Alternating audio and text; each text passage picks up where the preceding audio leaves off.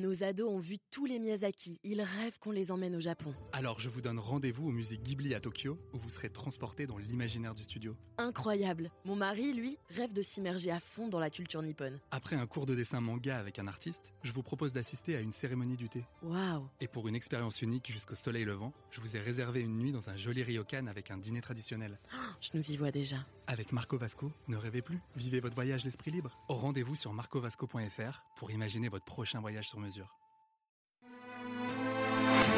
Les podcasts du Figaro. 8 mai. Quelle journée admirable. J'ai passé toute la matinée étendue sur l'herbe devant ma maison, sous l'énorme platane qui la couvre, l'abrite et l'ombrage tout entière. J'aime ce pays, et j'aime y vivre, parce que j'y ai mes racines, ces profondes et délicates racines qui attachent un homme à la terre où sont nés et morts ses aïeux, qui l'attachent à ce qu'on pense et à ce qu'on mange, aux usages comme aux nourritures, aux locutions locales, aux intonations des paysans, aux odeurs du sol, des villages et de l'air lui-même.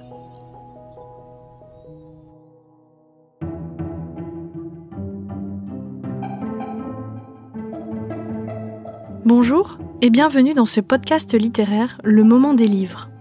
Vous venez d'entendre un extrait du Horla de Maupassant. Maupassant était journaliste, écrivain et nouvelliste. Au XIXe siècle, l'auteur réjouissait les lecteurs par ses courts récits, des nouvelles fantastiques qui continuent de nous faire trembler de plaisir. Je m'appelle Alice Develay et je suis journaliste au Figaro littéraire. Je vous donne trois raisons de relire le Horla, publié en 1887.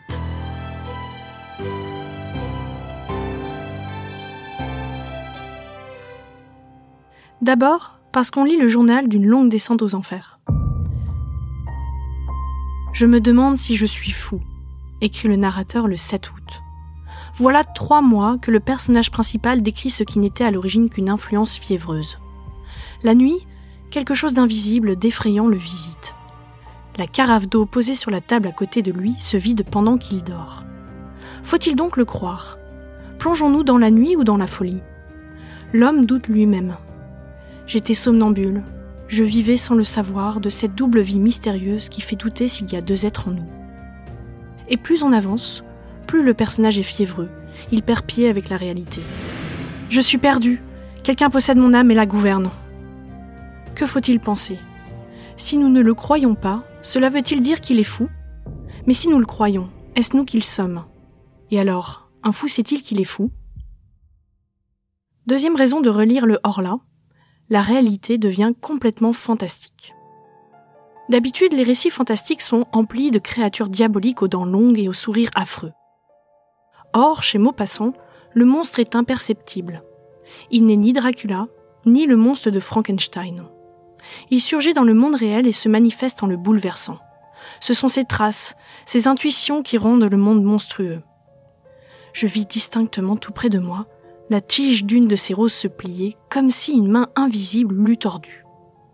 Et plus l'on tourne les pages, plus l'angoisse augmente. Le personnage qui écrit semble parler sous la dictée de quelqu'un d'autre. Une inquiétante étrangeté menace. Nous voilà nous-mêmes à tendre l'oreille au moindre bruit. La goutte d'eau du robinet est-elle notre Horla Sommes-nous un ou double? Le personnage principal nous a prévenus. Quand nous sommes seuls longtemps, nous peuplons le vide de fantômes.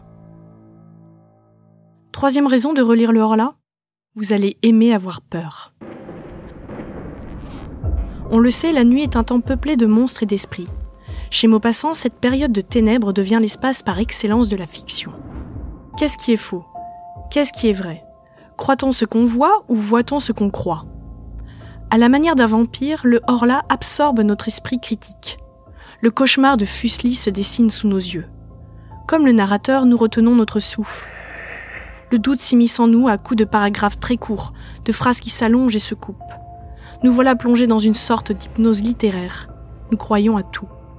Car le Horla n'est rien d'autre que la peur de ce tout et de ce rien, ce que Maupassant a baptisé le mystère de l'invisible. Une chose est sûre, après cette lecture, vous n'irez plus vous coucher sans regarder sous votre matelas.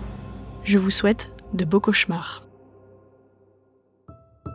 Merci de nous avoir écoutés. Cet épisode a été monté par Louis Chabin.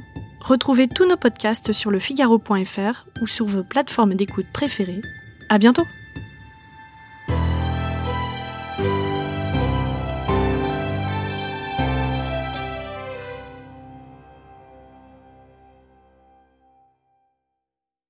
Nos ados ont vu tous les Miyazaki. Ils rêvent qu'on les emmène au Japon. Alors je vous donne rendez-vous au musée Ghibli à Tokyo, où vous serez transporté dans l'imaginaire du studio. Incroyable. Mon mari, lui, rêve de s'immerger à fond dans la culture nippone. Après un cours de dessin manga avec un artiste, je vous propose d'assister à une cérémonie du thé. Waouh Et pour une expérience unique jusqu'au soleil levant, je vous ai réservé une nuit dans un joli ryokan avec un dîner traditionnel.